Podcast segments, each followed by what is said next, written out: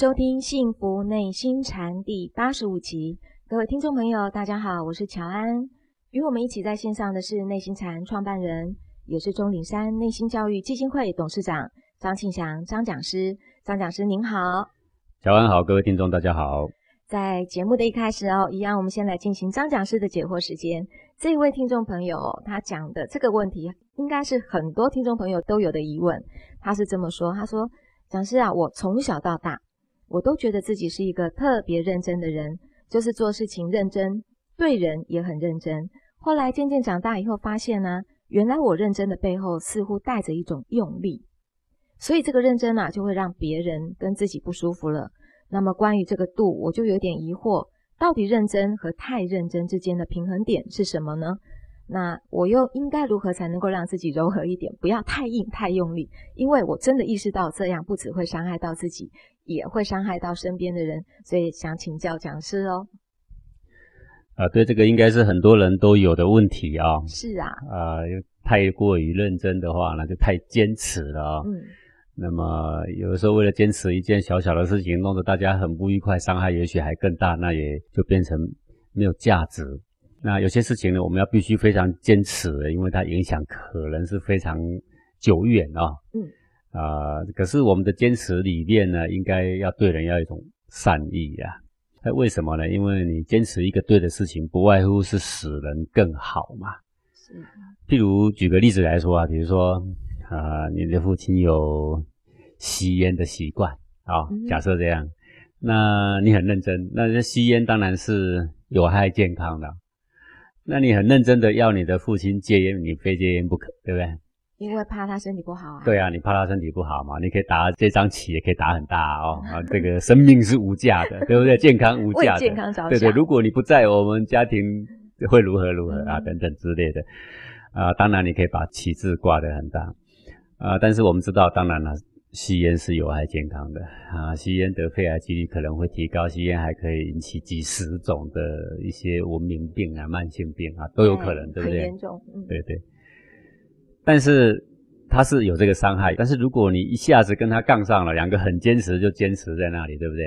是。那那种伤害，也许马上所要看到的，甚至比后来要发生的还大，都不一定啊，嗯，对不对？所以，我们既然是劝他的。目标啊，目的就是为了让他以后更好。但是你要劝他的这个手段，绝对不能够说造成的伤害，甚至比他继续吸烟造成的伤害还要更大。这样就是太用力了。对，这种坚持就。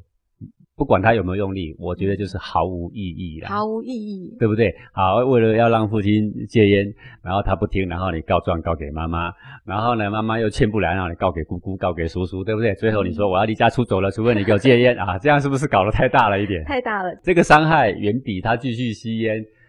如果是我的话，让他继续吸，只要说他觉得心情愉快啊，哎，啊，因为我一跟他提起戒烟，他是非常激烈反抗啊。如果这样的话，心情不愉快，这是小毛病，是天天在那边争吵所造成的身体的毒素，远比吸烟的尼古丁还要多的时候，各位知道吗？心情不好，身体产生很多毒素的，是比吸烟更严重的，所以你要衡量这个啊，啊，这种小的过错也不是杀人放火。那么尽量减少或劝他少抽一点，或者是劝他说在空气流通的地方不要影响他人。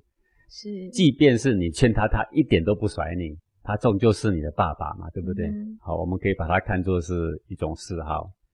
好，那这个嗜好会伤身的人其实是也还不少啦。比如说你上网上到三更半夜，不也是伤身吗？是啊，对。可是讲师听您讲，虽然很简单的一个例子，那我就发现这个度就越来越难掌握。我们到底要如何？那这个度就是一个生啊，生命的生，生活的生，生长的生，是生养的生，是，就是它能够比以前更好。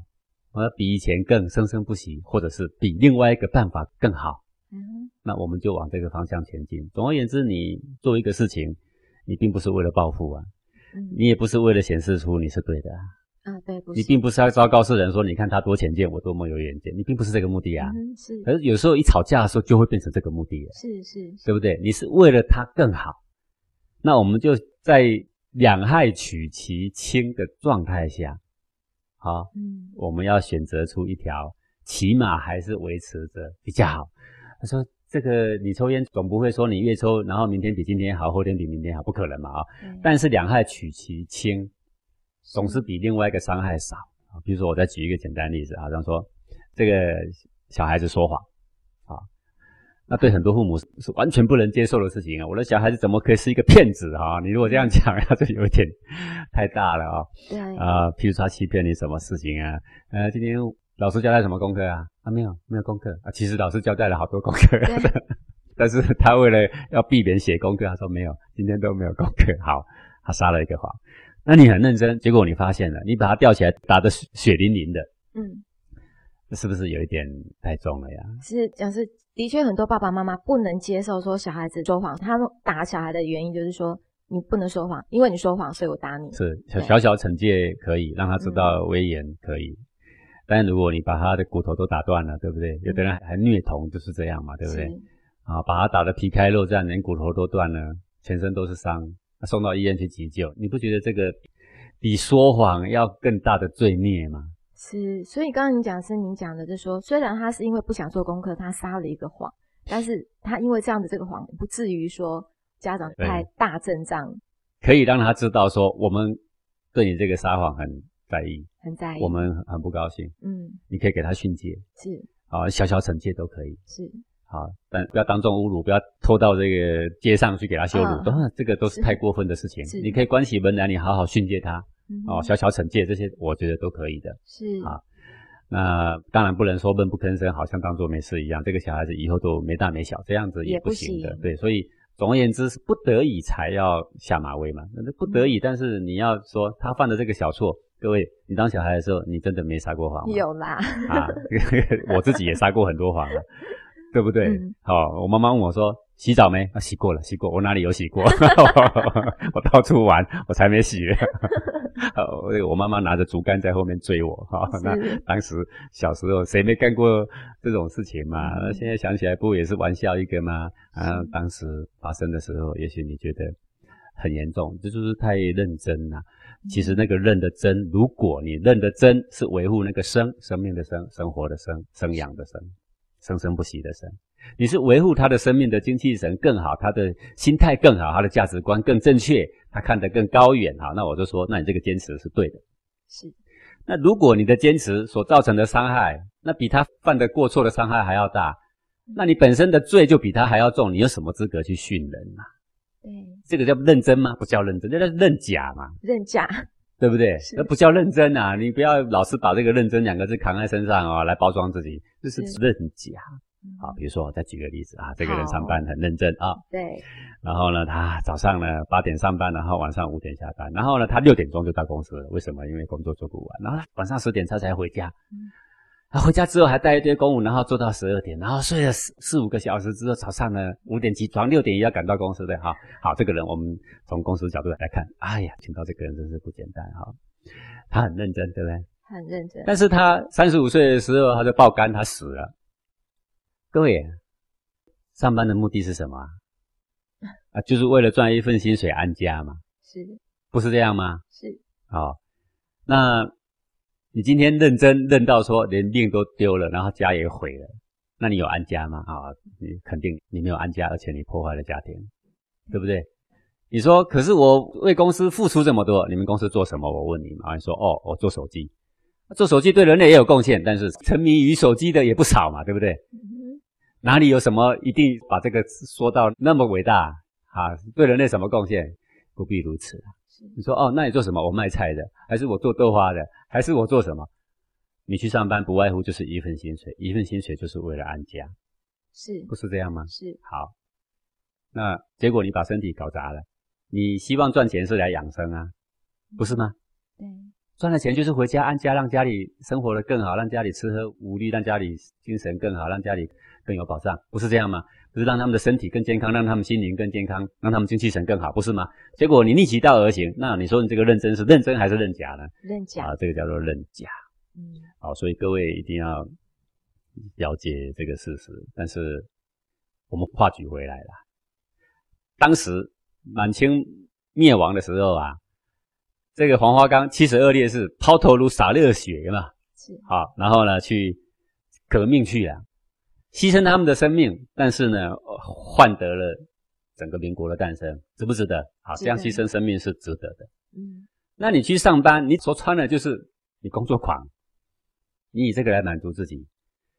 狂有很多种，有的是购物狂，有没有？是，他是以购物来满足自己，哦，那各种各种的娱乐也有那种狂，好，沉迷于那种娱乐，然后满足自己，最后都把身体给搞砸了，都叫认假，叫认真啊。庄子里面有一段话哦，特别有意思啊。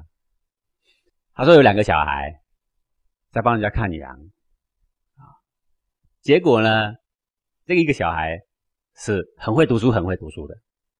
他是因为去帮人家看羊的时候，他认真读书，结果呢羊丢了。啊，认真读书，认真读书，羊给掉了啊！对对，跑走。另外一个是坏小孩，很会赌博，很会赌博。他是因为赌博而把羊给搞丢了。各位，哪一个比较好？各位。对交付任务给你的那个主人来说，都一样，都抓起来打。你们两个都把我的羊给搞丢了，不是吗？好，那所以目标是什么？你们今天来这里上班，就是要看好这个羊。你把羊给搞丢了，都不是好职员呐，不是这样吗？是，好好。那么我们老天爷赋予给我们生命，我们最可贵的就是我们生生不息的这个生命的本质。我们最可贵的就是我们的精气神。你不论认真什么，你把精气神给丢了，你到底是为了读书把精气神给丢了，还是去迷恋网咖把精气神给丢了？他迷恋网咖爆肝，他认真读书爆肝。各位啊，对老天爷而言说，你们两个坏小孩，嗯，通通抓起来打屁股，你信不信啊？对，啊，所以什么叫认真？一个字做标准，生。对，这个生哦，这个度就是这个生，在这个生这个字呢，讲是在五十五集的中文之内哦，有。帮我们把这个真正的这个争议讲得非常清楚，欢迎听众朋友再回去听一下五十五集的中文之美。那接下来这个提问哦，这位朋友是想请问讲师，他说讲师在中经里面有说这个夫妇的关系呀，呃，夫应该和，妻应该柔，一和一柔才能够成家庭。那么请问讲师，这个和与柔的标准又是什么呢？假如这个夫不能和，或者是这个妻不够柔的情况下？那另外一半又应该怎么办呢？请问讲师。呃，这个天下间呢，是是非非的唯一标准呐，就是生啊，是还是生？对，如果你一定要问出一个标准来，嗯，不是你的标准，不是他的标准，不是谁的标准呢？是，就是谁能够让这个人呐生活的更好，那包含着他的身心的健康，还有不只是眼前好，包含着让他以后也会更好。不过这有大小先后跟轻重缓急的差别啦，啊，两个人意见往往有相左，那么这正是你的学问可以增长的契机呀，是对不对？因为你一直以为这样对，但是你没有受过别人的质疑跟挑战。哎，当别人提出另外一个观点的时候，我们是不是静下来想想看，是怎样对家庭以后更长远更好？那当然也不能够因为以后所以眼前的都牺牲啊，是对不对？眼前也能够兼顾，然后呢，甚至牺牲一点以后，但是呢，眼前要先能够兼顾，那这也有这个事情，对不对啊？是，呃，无论如何，夫妻可以有意见的不同啊，但是意见不同的时候呢，相互的包容嘛，啊，如果两个人可以取得共识，你说煎这一条鱼要不要加姜啊？好，先生喜欢吃加姜的，老婆不喜欢吃加姜的，吵成一团。哎，各位不要以为我这个开玩笑。上次不是第几集有讲过这个？她的婆婆不是煮了姜吗？对，鱼煮了姜呢，他的媳妇跟他的先生闹翻了，后来他先生把媳妇给杀了。哎，你不要以为没有这个事情啊。然后，如果你要以人权的角度、自由的角度来谈这个，你要说先生对还是太太对？我告诉你，这两个人坦白讲，为了这么小的事毫无度量啊。对，那讲师可不可以请你来跟我们讲一下这个中经当中讲的夫妻呀？那个夫应该和是什么样的和？妻应该柔又是什么样的个柔呢？呃，对，我们既然谈到中经哦，嗯啊，不外乎就是要回到中这个字。中，对，中就是心上放一个中间的中嘛。对，那中间的中什么意思呢？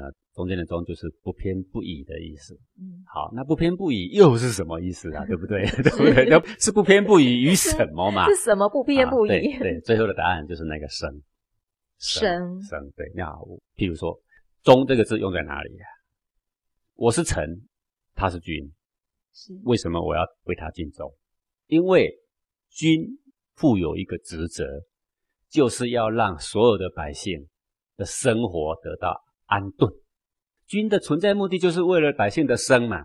对，当时他为君，他请我来做他的臣，他说：“你有才干，你可以帮我治民。”你可以让百姓生活得更好，你可以让国家更长治久安，所以我来啦。是，所以我对我的君尽忠，其实说穿了是为国家尽忠，为百姓们的生生不息做努力嘛。所以我为他尽忠。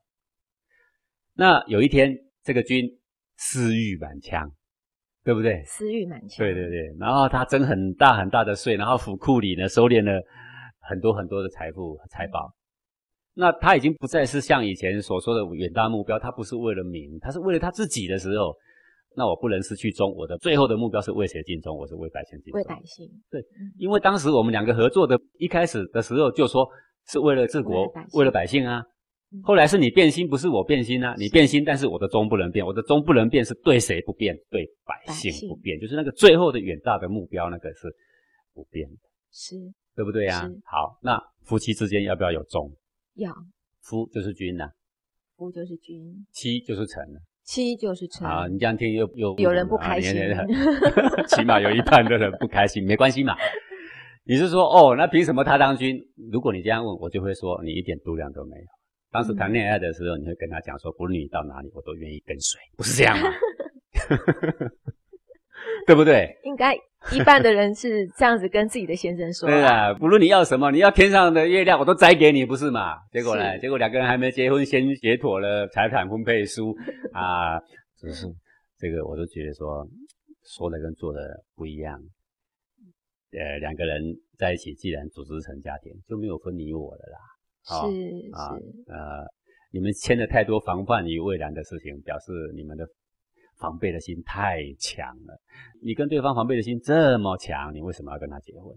嗯哼，不是吗？你在完全信任之下，哈，你你结婚，那其他就不要再计较，那谁当君没关系，就算是老婆，这你比较有能力，来，你当我们家的君，我是男的，我当你的臣也没关系呀，是，不是吗？争什么争？是，啊啊，这个有时候臣很有力量，臣很有智慧。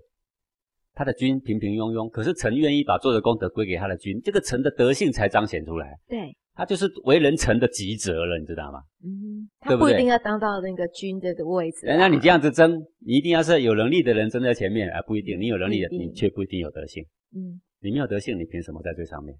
是，你有德性而居高位，我告诉你，非常非常危险。是，不是这样吗？是。好，那两个人既然组成了，那有了君，有了臣了，那就是为了要家庭更好、更和谐。为了让小孩有一个安稳的家，不是这样吗？对。啊，那这个功劳归给你的君，对不？何必你功劳一定要往身上自己揽呢？对，这才会长久了。和就是和在这个地方啊。嗯。哦，是。楼也是楼在这个地方啊。是。我宁可牺牲我的名誉，我宁可我做了好多的事，别人都不知道。但是让他们呢都认为。都是我先生的功劳。告诉你啊，各位啊，一个太太肯说凡事归功于她先生，我告诉你啊，真正的事实是别人绝对不敢轻视这个太太。对。如果是这样讲，就是这个太太其实她的能力已经比先生强了，但是她还是忠于这个臣的位置，然后对她还是愿意把什么什么做好，说都是我们当家的决定的啦，对吧？人家敢轻视你吗？绝对不敢的啦，人家会在背后就默默说：“哦，他老婆真是贤明。”打从心里先生啊，你有这个老婆啊，你真是啊福气呀，对，是不是这样啊？是的。好，所以这个就是这个所谓的和。所谓的柔，是他所要表达的方式。嗯怎么样让家庭更和气呢？就是不好的往身上揽，好的呢给对方，归功给对方。对，啊，你互相这样子推让，那，那家和万事兴嘛。是，这个家不兴才怪。哎，对，对不对呀？要有一个家庭，最主要就是要家和万事兴。然后呢，你也快乐，我也快乐，哎，我们天天看起来很愉悦。是，我们精气神就留得住啊。我们两个人有过错，彼此规劝呐。是，我们给小孩子做最好的示范呐。那这个家庭里面不就是一个小小的大同世界了吗？对呀，对不对？对，啊，是国家的兴盛也是从家庭开始的嘛。对，我们可以先从家庭来做练习哈。那《中经》里面他也有讲啊，他就说这个忠与诚与敬。那么现在这位呃听众朋友就想请教讲师，这个忠与诚与敬啊，是不是同样的一件事？那也是分不开的呢？我们这样理解对吗？呃。终究是同一件事，但是为了他要表达他不同的面相，所以才会出现不同的字嘛。是“忠”这个字的意思是我不辩解，嗯，但是对什么不辩解？不是对这个人不辩解，也不是对这件事不辩解，而是对于总是会让人更好这个事情不辩解。对。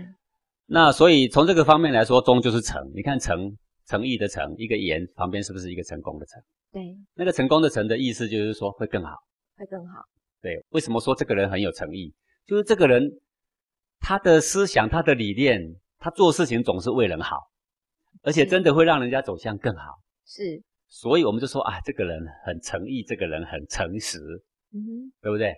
对，诚实也不能乱诚实哎，你的诚实要为人好才能诚实哎，你的诚实一诚实下去是为人不好，这个诚实就不叫做诚哦。是因为这个诚，这个诚实的诚，就是有一个成功的成，有一个成就的成，对不对？对。啊，就是我常这样举例啊，一个人从你面面前跑过，后面有一个人拿一把刀追着到你面前说：“你有没有看过一个人跑过？”你要说有还是没有？这个时候你不能说有啊，你诚实在这里会杀人的。对。那个不能叫做诚哎，那个叫做败哦。没有为了叫做杀。对对对对。所以成是为了好，好，那我们忠忠最后目标也是为人好。所以忠是讲说他不便捷，为人好的那个方向不便捷，讲不便捷，所以我们讲忠；讲为人好，我们就讲说诚。好，那我们两个在办事就有角色的扮演，有人要扮演是这个裁判，有的人要扮演的是投手，有的人扮演的是捕手，是对不对？是。那该是谁发挥他的职权的时候，那我们就要尊敬他的职权，叫做敬。敬就是我们顺从你。我们以你为尊，对不对？对。好，比如说现在要投球了，那现在是谁的权利？是投手的权利。那你裁判你要尊重我，这现在是我的时间哦。是。但是我们两个人有纠纷，然后我们要要请裁判来判决，那现在是谁的权利？那是裁判的权利哦。是。对不对？对。好，有时候是捕手的权利，有时候是一垒手的权利，我们不要去争他，该谁的权利，我们尊敬他。是。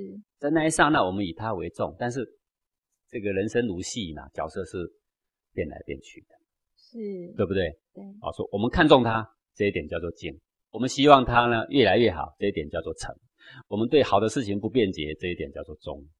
是啊，这个所以啊很多很多字说到最后其实是一回事啦，一回事哦。对，就是说我们为人好的这个心呐是不能有辩解的，就是中。我们谢谢讲师的解惑。嗯，我在想可不可以再把我们这个中带到这个例子里面来哦。这位听众朋友想请教讲师，他说。讲师啊，呃，在我跟我先生我们创业的时候呢，我们跟亲戚借了钱。那这个亲戚看到我们经营得很好，所以这个亲戚就入股了。后来呢，就发现这个世道不好啊，就是市场面没那么好。那个亲戚也要求要退股，而且退出的时候，亲戚就要求要连本带利，把账面上高出三分之二的退款。那我们也答应了。我先生就说啊，就当做报恩吧。可是后来亲戚动不动就拿这件事情来说，他曾经帮过我们呐，念的这个恩呐，平时只要我们能力能够做到的事情，我们也二话不说的就帮了。但是我就有个疑问，这个恩我们到底要报到什么时候呢？那以前我们每次回家都会去探望他，现在他因为离婚了又再娶，他的妻子很厉害的，总是把别人当成赚钱的工具，我们就很少再去探望他了。他就说：“哎呀，你们现在就是本事大了就忘记了嘛。”那我们听了也很难过，就觉得压力很大。呃，加上我婆婆天天就会念我：“你们什么都不为自己打算啊？亲戚要多少，你们就给多少吗？”所以，我婆婆也认为说这些恩应该也早就还清了，搞得我现在呢，我跟我先生都很怕回到乡下。呃，甚至于都觉得不知道要不要去探望他，好像呃对方也只有眼中只有钱，就觉得压力很大。那这件事情不知道讲师，你可不可以教教我们可以怎么做呢？呃，有钱的话呢，多去做一些对社会有益的事情啦。啊，嗯，啊，对于贪得无厌的人呐，我们也不用看得太重。啊哈，呃，你会说，那人家一直批评我，那我要劝你，对于身外的名誉呀，也不必看得太重。重点是你做对的事情啦。好，当时他退股。然后条件是大家谈好的，是。那么两方都喜悦和乐的情况，他拿了这些该拿的钱也走了，对不对？对。那在合作上的意义呢，也就到此为止啦。那我们对于一个以前跟我们合作过的伙伴，我们心怀感激也应该。然后过年过节呢，买个礼物呢，既然都回去了，去看看他也应该。哦，呃，人跟人的相处嘛，保持一点和乐也应该。但如果过多的要求的时候呢，那常常造成难堪，那没有关系嘛，那不交往其实也没有多大的关系啦。是哦，但是能够和乐就和乐，啊，回去的时候就带一份礼，他说什么我们听听啦，啊，然后他说什么你就再拿十万块给他呢，那不然的话最好是把这十万块拿去捐掉，还我看还意义大一些。哦，是这样，对不对？啊，对社会还。多一点帮助是啊，当然不是说随便的人跟你这个想办法跟你从你身上弄钱，然后你的钱就被弄走。我们又不是呆子，嗯，重点是这个钱拿去有没有产生应该有的效益啦？是呃，是怎么样做呢？受益的人会更多啦。呃，今天即使是你的生意很成功很赚钱，在我的想法，你也是应该考虑多做一点对社会有益的事情啊。而不是把钱一直放在银行里，然后让它多很多个零，然后这个有五个零变六个零变七个零，就这样子变，它就是一个数字游戏而已。你为什么不让它变成啊一个具体的对社会能够变成有好处的一个好事情来呢？对不对？所以不要姑息养奸呐啊，把钱花在该花的地方。呃，领域是这样啊，可有可无啦。做对的事情比较重要啊。这个《论语》里面不是这样说吗？有不虞之欲啊，有求全之悔啊。什么叫求全之悔啊？你很委曲求全的，你希望做到面面俱到都圆满，但是呢，没有想到却毁谤越来越多。但人世间也有不虞之欲，不虞之欲就是你没有料想到，但是呢，根本没什么事，但是人家却把你当英雄一样的歌颂，有没有可能呢？有可能，这也是大有可能的呀，不是吗？啊啊，所以不要把身外的名誉呀。看得太重，啊！你只管做对的事。当我们已经做对的事，我们走在正确的道路上的时候啊，名誉可以看淡。那有时候我们会劝小孩说：“你要注重你的羽毛啊，你要注重你的名誉啊。”那是因为他大的事情他还没搞懂，我们就先从小的部分来教他。那现在而今你已经是一个很大的人了，何必受制于这样一个贪得无厌的人呢？何必受制于那一些这个左右邻舍啊？嗯啊，吱吱喳喳的那些话语呢，那是没有必要太注重这些了。对，就是我们自己要分得清楚，我们要做对的事情哦。我们感谢讲师的解惑，也欢迎各位听众朋友来信提问，或者来与我们分享您的心得。您可以将您的提问寄到 z o a n 小老鼠 h t z 点 o r g 点 t w，那我就会在节目中为大家来请讲师为我们解惑。那因为有很多听众朋友想要了解我们黄庭书院办的密心课程哦。那先跟各位听众朋友讲一下，我们近期开课呢，会是在十二月六号跟七号呢，在海口，然后在呃十二月二十七号、二十八号在成都。那详细的这个开课的资讯呢，也欢迎大家进到我们的官网，就是 triple w 点 h t z 点 o r g 点 t w，那里面会有更仔细的说明。我们就先进一段广告，待会回来喽。妈妈，你在干什么呀？我在听幸福内心禅张讲师讲课呢。妈，你什么时候也带我去见见张讲师吧？哦，你为什么想见张讲师呀？因为我感觉他是一个很有学问的人。啊，你怎么知道呢？你能听懂吗？我听不懂，但是他让你改变啦，变成越来越有耐心的妈妈啦。那你的老师一定学问很好。嗯。我也想跟他学习。哦，原来是这样的。嗯，你怎么区分学问好还是不好呀？嗯，当然啦，有学问的人很多，但是只有能让你的耐心变好或者态度更好的才是好学问。如果你不仅没改变，而且经常嫌弃别人，不喜欢别人，那就是学坏喽。哦，原来在你眼中，你是这样判断妈妈学得好，学问是好的还是坏的呀？对呀，妈妈，而且不止你一个人是这样的喽。虽然我不懂你学的是什么，但是你脾气变好啦。也肯陪我啦，做饭也好香好香的，家里也好温暖。这就是因为你耐心更好啦，我每天在家都感觉很幸福。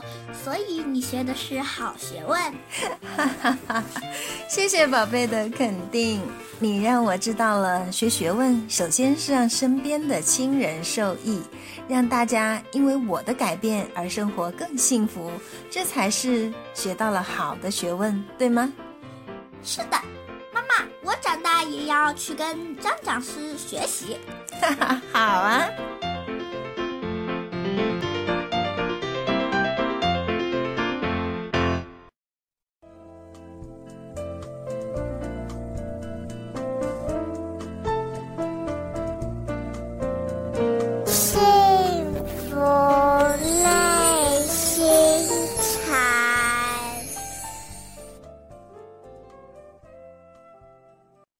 回到幸福内心禅。在这一节的节目一开始，我们要进行的单元呢是公案。不知道讲师您今天要呃为我们讲哪一个小故事呢？好，今天呢我们来讲这个呃越州啊，古代越州就是现在大概是浙江绍兴这一带啊。是有一个义怀禅师啊啊，那么这个义怀禅师啊，他俗姓陈。他的世世代啊，是以这个渔业为生的。小时候呢，他的父亲常常带他到这个江上去捕鱼啊。那那因为义怀禅师他是个天性很慈悲的人呢，是。那他坐在船尾啊，父亲每捞起一条鱼啊，就让这个义怀啊用绳子嘛把它给灌上去。但是义怀看他这个鱼啊活蹦乱跳的，他就心生不忍啊，就常常把这个鱼偷偷的放回去啊。他 前面在捕鱼捕的好辛苦，后面一直把它放掉。华父亲常常很生气啊，拿棍子就抽打他。他就这样一直抽打他，他也是甘之如饴，他也没什么怨言啊。每次叫他在一起去捕鱼，他还是去去了又照放，放了又照打。因为他知道他做对的事。好，那么这个年纪慢慢大的时候呢，呃，他就对这个佛学呀有兴趣嘛啊。那么。他就去参礼这个雪窦明觉禅师啊，啊，实际上在这个过程里面，他参拜过很多禅师，但是都没有什么大的收获。是。那去参拜这个明觉禅师的时候啊，明觉一看到这个易怀啊，他问他说：“你叫什么名字啊？”啊，然后易怀就说：“我叫易怀。”那明觉禅师就问他说：“那怎么不叫怀疑呢？” 各位，这个禅师讲话有时候也是很无厘头啊。名字就名字嘛，他就故意跟他讲说，为什么不叫怀疑呀？把它倒过来，啊，是，这倒过来也无不可啊。这个义怀禅师说，哎呀，当时这个受戒的时候，人家给我取的名字也不是我决定的啦。好，这两个人这番对话哦，感觉上跟他来求法哦，没什么多大关系啊。然后。明觉禅师说：“谁为你立这个名字啊？”华义禅师说：“那我受戒到现在也已经有十几年了啊，啊，就是当时帮我 受戒的人十几年前的事情了，帮我取这个 义怀啊。”讨论这个名字 怎么来的？这个义怀可能一脸无辜，我来的是来求法的呀，你跟我问名字，还问我谁跟我取名字，最后要不要把那那个人呢，要跟你介绍一番，他都不跟他介绍，他说已经十几年了呀。连谁跟他立的这个名字，他都不想说啊。是。接下来，明觉禅师就问他说：“那你行脚到现在穿破多少草鞋啊？”嗯，这个一华禅师满肚子火啊，他就说：“说和尚啊，我是来跟你求法的啊。有什么好的法，你尽管说出来啊，你可别瞒着我啊，因为他觉得林觉讲这些呀，隔靴搔痒啊，也不讲核心重要的地方，尽管讲这些做什么啊？我好远好远才来到这里呀，你是不是在跟我讲一点重要的事情嘛？是啊，净讲些让我听起来火冒三丈的事情。他就说：“和尚啊。”法是要给世人的，你别瞒着我了啊！然后明觉禅师呢，用他的杖打了他一拐杖啊！啊，你这个不老实的家伙啊，出去出去，就把他给赶走了。那赶走了呢？但是这个义怀禅师他总在想啊，古代禅师让人开悟不都也是很多无厘头的事，看起来很无厘头啊，对不对啊？我不知道禅机在哪里，他想想不懂啊。隔天又去。又被打出来，连续去了四次，要请救佛法，全部被打出来，次次闭门羹。对呀，然后他就常常去，常常去。明觉禅师就说：“好，来者不拒，去者不留嘛，对不对？好，既然打不走，来，那你去当这个水头。水头呢，就是专门负责挑水的啦。好，挑水够辛苦的，各位从山下挑到山上啊，对不对？”很辛苦，挑水从来没有从山上挑到山下的啦，各位，因为如果从山上到山下自己会留下来，就不用挑水，对不对啊？以前没有水管，但是可以用那个竹子啊，剖成两半啊，它就自己会留下来。听到挑水，就知道是苦差事啦。是啊，从几百米处的山下，绕过山路，攀着岩石，这样慢慢慢慢拿上来，这很辛苦。那最容易让人开悟的事情呢，就是当水头啊。为什么呢？凡吃苦的事都容易开悟了，为什么？因为当一个人苦的时候，哈，苦到怨言都冒出来的时候，他的心就纠结在一起。是，他的心一纠结的时候，他就容易摸到他的心。嗯，好，或者是我们前面讲过很多公案，吓一跳的时候啊，也特别容易感受到他的内心呢，不是这样吗？是因为他的涌动特别大，对对，然后。林觉就希望说他去挑水，挑一挑，然后呢，看能不能开悟嘛。挑到很苦很苦的时候啊，苦到无处可躲的时候，他是不是想要就坐下来想，哎呀，干嘛来这里吃这个苦啊？接下来会不会想说，哎呀，我的苦在哪里呀？对吧？哎，是哦，会不会有可能摸到他的心？极有可能。以前的达摩祖师就更狠啊，达摩祖师叫他的徒弟去挑水，特别叫那个人家做那个尖的水桶。是。各位啊，水桶一定要平的啊！为什么？因为你挑累了放在地上可以休息呀。尖的不能休息。你尖的你怎么休息呀？水就洒了。你只能够半蹲着休息呢，因为你半蹲一下下，然后让两个尖尖的针啊刺在地上，对不对？然后你不能真的休息，真的休息它会倒嘞，对不对？是。偷懒一下，你只能半蹲。各位半蹲更累，还不如一口气挑到底。啊，这是中间的过程呢，当然也就造就了不少。发掘他的内心的心源性海的僧人嘛，是。结果呢，这个义怀啊，挑水挑水挑水，挑了好久也没开悟。当时呢，被明觉用打的，连打四次也没开悟，对不对啊？是。哎，各位你还记得前面讲过公案吗？那个水是不能泼第二次的，第一次泼过去没有开悟，没有摸到，第二次泼就没用啦。要换别招。对，打一棍没开悟，打第二棍也没用啦。就换别招去挑水，挑了半天也没开悟，挑挑挑挑挑挑到有一天呐，挑水的一半忽然扁担被他给弄断了。好，各位你知道挑水吗？挑水就是一步一步的时候，那个扁担是一层一层，会一层一层的，一抖一抖的，对不对？好，用久了啪断了，哇，整个水啪洒在地上。那水桶扁罐断了，很清脆的那一声，水泼下去那一刹那，这个一怀开悟了，开悟了。以后又开悟了，然后当然很多人就搞不清楚啊，嗯，前面被打也没开悟，然后被击也没开悟，那讲那些五四三跟道学完全无关的事哈，穿破多少草鞋啊什么的，有没有？是讲什么都没开，为什么不叫怀疑？为什么叫意怀啊？他经常讲这种话，真气死人了，气他也没开悟，也没开悟，在哪里开悟了呢？哎，他就在这刹那，啪一下那一刹那，各位想想看。忽然在这一刹那，你的内心发生什么？啊，不要写很多啦，因为水是什么啦？水是万物之源呐，写一大堆说因为看到水开悟，不都不是跟这些都无关。各位开悟肯定是看到心呐，肯定是看到心，对，不是看到扁担，也不是看到水啦。嗯，各位悟怎么写？我的心无心，肯定是看到你的心，摸到你的心，感觉到你的心，肯定是这一回事。这断掉那一刹那，晃，吓一跳，对不对？对，水泼满地，他眼睛看着外面，看着水，但是他正在感觉里面。哎，他为什么有这个觉知？跟凡夫不同。各位修行人久了，就是会有往内觉知的习惯。习惯，因为天天天天经典所说的啦，禅师所教的，就是叫你往内觉观，往内觉观，往内感觉，往内感觉，对不对？是。叫你找本心，本性就是往内，往内，往内，不断的往内。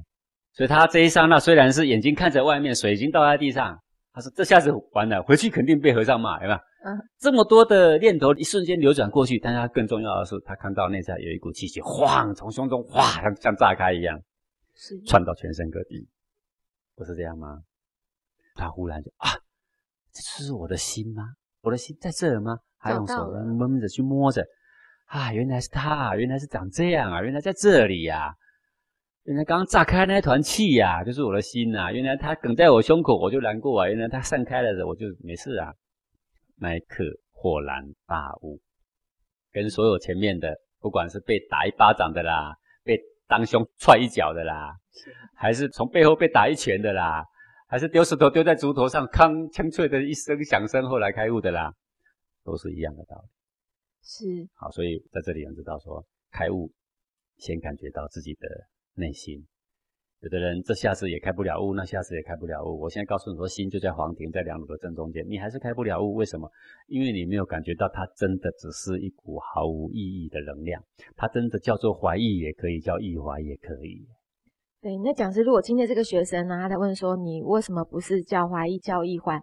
在那个当下，他已经有感受到那个内心的。你要知道，当时这个禅师之所以讲这样，就是说这个气血这样也可以，那样也可以。它只是个能量，它在你的胸中变化，它是松的也好，它是紧的也好，它是痒的也好，嗯，它是酸的也好，是怎样都好，都好，这就是心法的所在。所以它叫做意怀，为什么不叫怀疑啊？他是没有想到说他在指我的心吗？有没有？是啊？难道你要教我姓名学吗？你是要教我怎么算命，叫好运吗？对，那也就是说，假如讲师你今天问我说，我说我叫乔安，那你为什么不叫安乔？对啊，那我可能我这时候心里面会觉得，嗯，好，你可能会觉得这个讲师到底是不是讲师啊？啊，嗯哼，嗯，懂不懂啊？哈，那个嘀嘀咕咕在心里的时候，你有没有发现你的胸窝处有一个东西梗着？啊，那个东西就是你的心啊，就是我。你对一个人怀疑，你对一个人不满，你对一个人敌对，哎。你在胸口都会有一种气血变化，一种心情变化，是，所以他制造这些，他他那个是比较小的，你可能就感觉不到。嗯，好，然后打他屁股也还没感觉到，挑水还没感觉到，也还没感觉到。对对，所以每一个人开悟的不太一样。嗯，然后最后他就在点断断的那一刹那，感觉到他内心知道里面原来是一股气，原来气可以毫无意义，原来意怀也可以，原来怀疑也可以。啊，是了解了，谢谢讲师，你为我们讲的这个公案非常的精彩。那接下来呢，这个单元呢是见微知著，不知道讲师您今天要为我们准备什么样的案例来做说明？嗯，我们来讲一个现在的呃网购的事情了啊。网购，对，在二零一四年的这个。啊，双十一啊，就是十一月十一号啊。对，十一月十一号呢，被这个淘宝网呃给创造了一个商机啊。这个马云嘛，哈，对，马云把这个十一月十一号弄成光棍节，因为两个十一并在一块就是光棍嘛，啊，就是一根一根一根的 光棍节。那光棍节呢，他为了创造业绩，他提倡一个口号，说光棍节呢，就是所有没有男朋友、没有女朋友的呢，要好好爱自己一下啊。是。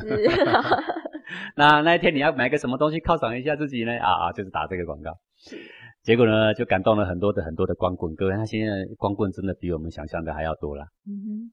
那一天呢，二零一四年的十一月十一号呢，一天的营业额是五百七十一亿的人民币。哇！哦，那这是不得了的数字耶！一天呢，各位还有什么节日啊？一天能够创造比这个更高的营业额吗？比如说父亲节啊，没有；母亲节啊，没有。情人节也没有，哎，就光棍节。各位大家现在知道说光棍节这么高的营业额，大家眼睛一亮。我所看到的不是这个事情，而是说所有爱别人的节目，为别人付出的节日，都没有光棍节的营业额还要高。是，这才是我所看到的点。当然，有的人会说：“哦，这是因为现在的网购成瘾。你网购成瘾，你任何时候都网购的啦。”哈，是。重点是光棍节的营业额这么高，那各位你就说，那你注意到了什么？我所谓注意到的不是光棍多不多的问题了。啊，各位，光棍啊，随时都多的啦。而且我说实在啦，光棍节去买礼品犒赏自己的，也不是只有光棍啦。对，有男女朋友的也照买啦。啊，反正现在这是一个习惯了啊。我所担忧的问题就是说，大家都太过强调说多爱自己一下。是。呃，这看起来是一个为自己很好，给自己很温暖，对不对啊？这样的口号哦，将带领着人们呐，越来越趋于自私的角度。你们说你会不会太？危言耸听了一点啊！各位古人为什么世道比较淳朴啊？为什么人跟人之间比较和乐啊？为什么比较少心机呀？那是因为一种以人为本的这种价值观。什么叫以人为本呢？就是看重别人，看重团体，看重对方，牺牲自己成全别人，是己所不欲，勿施于人。的这些概念，那有什么好吃的？那他看到，他先留给爸爸妈妈。哎，他看爸爸妈妈夹什么菜，常常夹，就知道说，哦，爸爸妈妈喜欢吃这个菜。他看爸爸妈妈喜欢常常吃什么水果，削的比较好，说哦，爸爸妈妈喜欢吃这个水果。他有一天，他有这个水果，他有这个青菜，他有这个什么好东西，他第一个想到的是别人。是啊，各位，你你从老一辈的爷爷奶奶，你还可以看得到这种美德啦。爷爷奶奶有什么好吃的给孙子，有什么好吃的给媳妇，有什么好吃的给儿子。你有没有发现这个美德啊？就那个时代的人是以人为本，那个时代的人是多爱别人一点，对，那自己多退让一点。那在家庭里面根本也没有什么国家大事，也没有什么二次大战、三次大战好打嘛，对不对？都是鸡毛蒜皮小事嘛。这个彼此的退让，自己退让一点，自己吃亏一点，哦，名誉多给别人一点，方便多给别人一点，享受多给别人一点，自己少一点没有关系。是这种的时代才是太平的时代。好，你不管那些政治家怎么掀起战争，那都不管他。但是在民间，百姓是因为这样的一些价值观，所以他们得到安和，得到幸福。各位啊，知道惜福的人最幸福，知道服务别人的人啊最幸福，知道关心别人的人最幸福，是，对不对啊？现在的人处处都往自己身上看，目标都在自己身上。别人有什么，我一定要有什么，我要超过他。他有什么名牌，我要超过他。他有什么什么享受，我要超过他。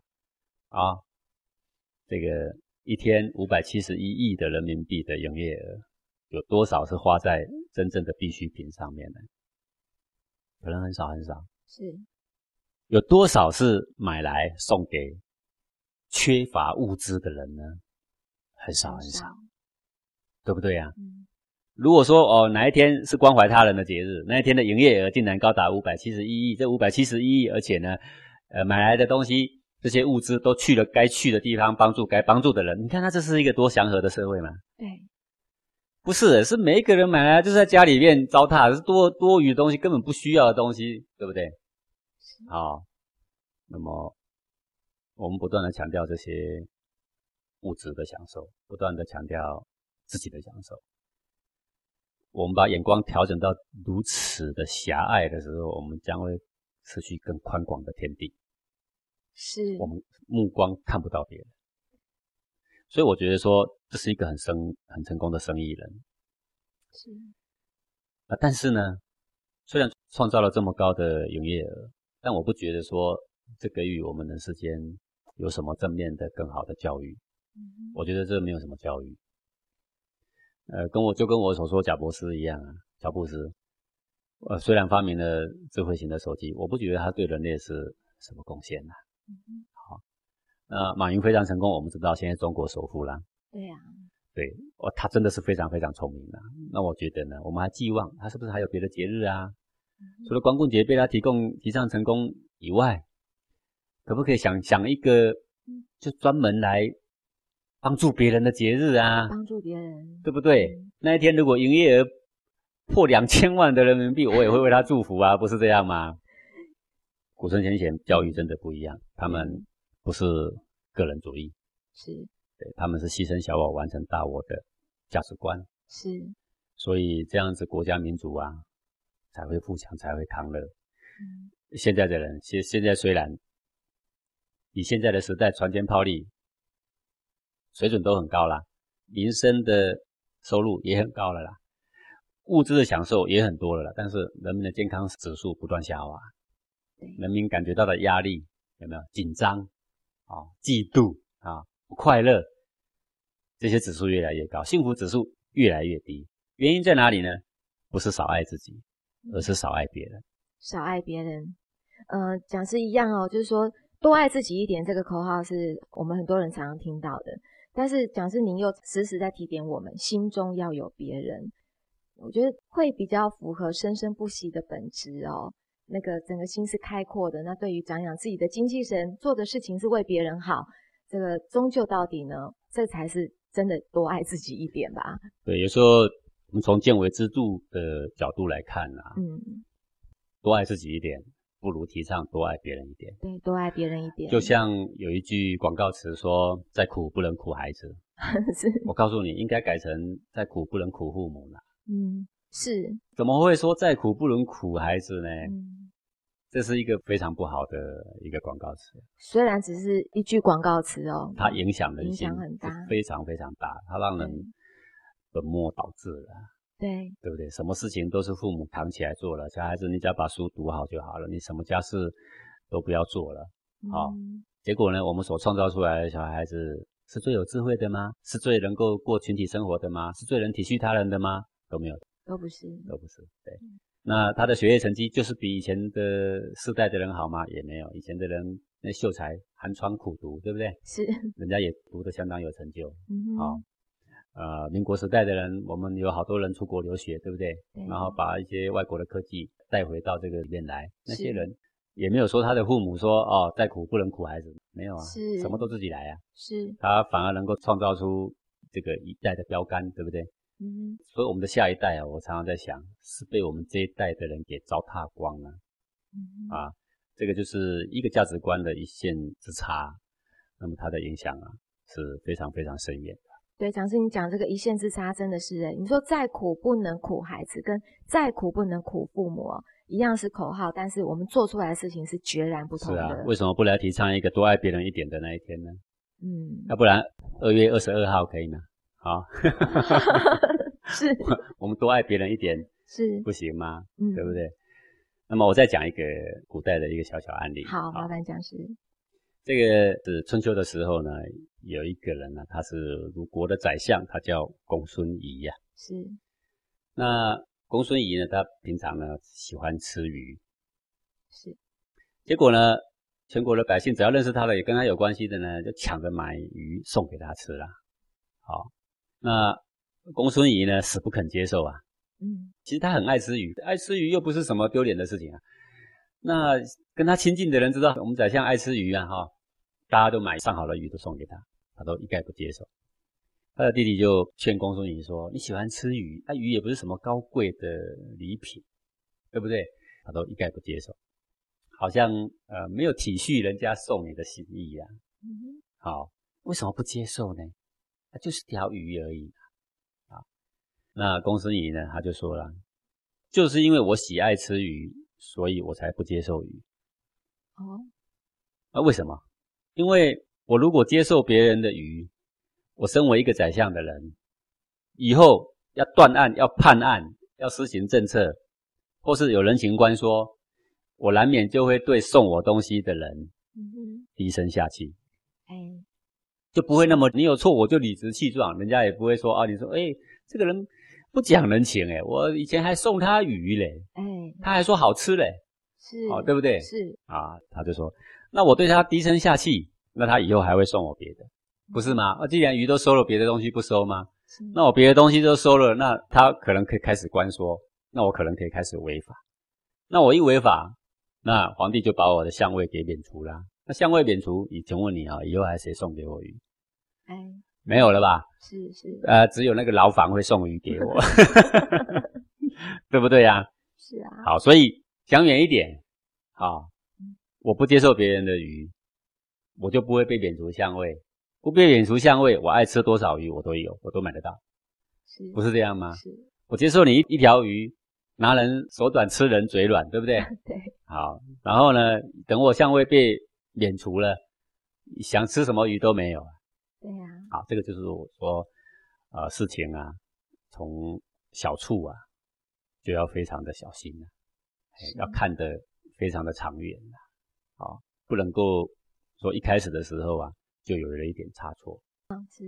那很多人当官，官官相护这种风气也是到处可见，嗯，啊，到处拿红包也是到处可见，是。好，然后呢，这个送水果送去了，打开一看，里面都是现钞，哈，是，到处都有了。对啊，你一听说人家送水果，就知道是送钱了。对。好，然后经过一些改革的时间之后，现在渐渐这些呃送红包的这些风气啊，已经大有改进了。好。那看得钱短的人也有，收了红包越收就越大，啊，还有那种贪官被抓到的时候，家里有两亿人民币，还数坏了十几台的点钞机，是，这是很不值的地方。好，所以有时候我们想到古代的那些当官的人，我们都觉得他们啊都很霸权，我们觉得他们都很贪污，我们觉得他们都很昏庸，啊，实际上。在古代呢，非常亲民的人也非常多。是，当然现在的当官的也有很亲民的，啊，但是昏庸的人、贪污的人，那也还真是不少。是哦，所以凡事啊，想远一点，好，然后对自己呀、对子孙啊、对家庭啊，都会有更好的保障。是，呃，讲师经这样讲，这人的气节真的是比金银财宝更重要哦。对，那我们也可以透过公孙仪他拒绝这条鱼。嗯，你就可以知道说他不会贪污的，不会贪污的。对他，你要送钱给他是更别说的啦。是，哦，你看他说出来的理由，我一犯法就被免除相位了，我一免除相位不打紧的，还得坐牢呢，对不对？对。那我一接受，那我拿人就开始手短啦。我以后要施政要大公无私，我哪里能够大公无私的起来，对不对？对。就是事情呢，要想得远，要想得远哦。我们感谢讲师今天的空中讲授，也感谢各位听众朋友的收听。我们下星期同一时间空中见喽，拜拜。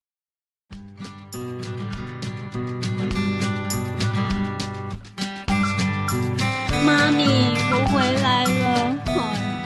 哎呦，宝贝，怎么了？人家今天出去面试一个工作，啊，好紧张哦，话都说不出来了啦。那你紧张的时候，你都在做什么？当然一直在发抖啊。王小美小姐，请问你为什么会想要来应征这份工作呢？我。嗯，因为，嗯，我吸气，吐气，再吸气，吐气。王小美小姐，请问你对这份工作有什么期许呢？我，我是最好的，我是最棒的。王小美小姐，先这样吧，你先回去等候通知。下一位。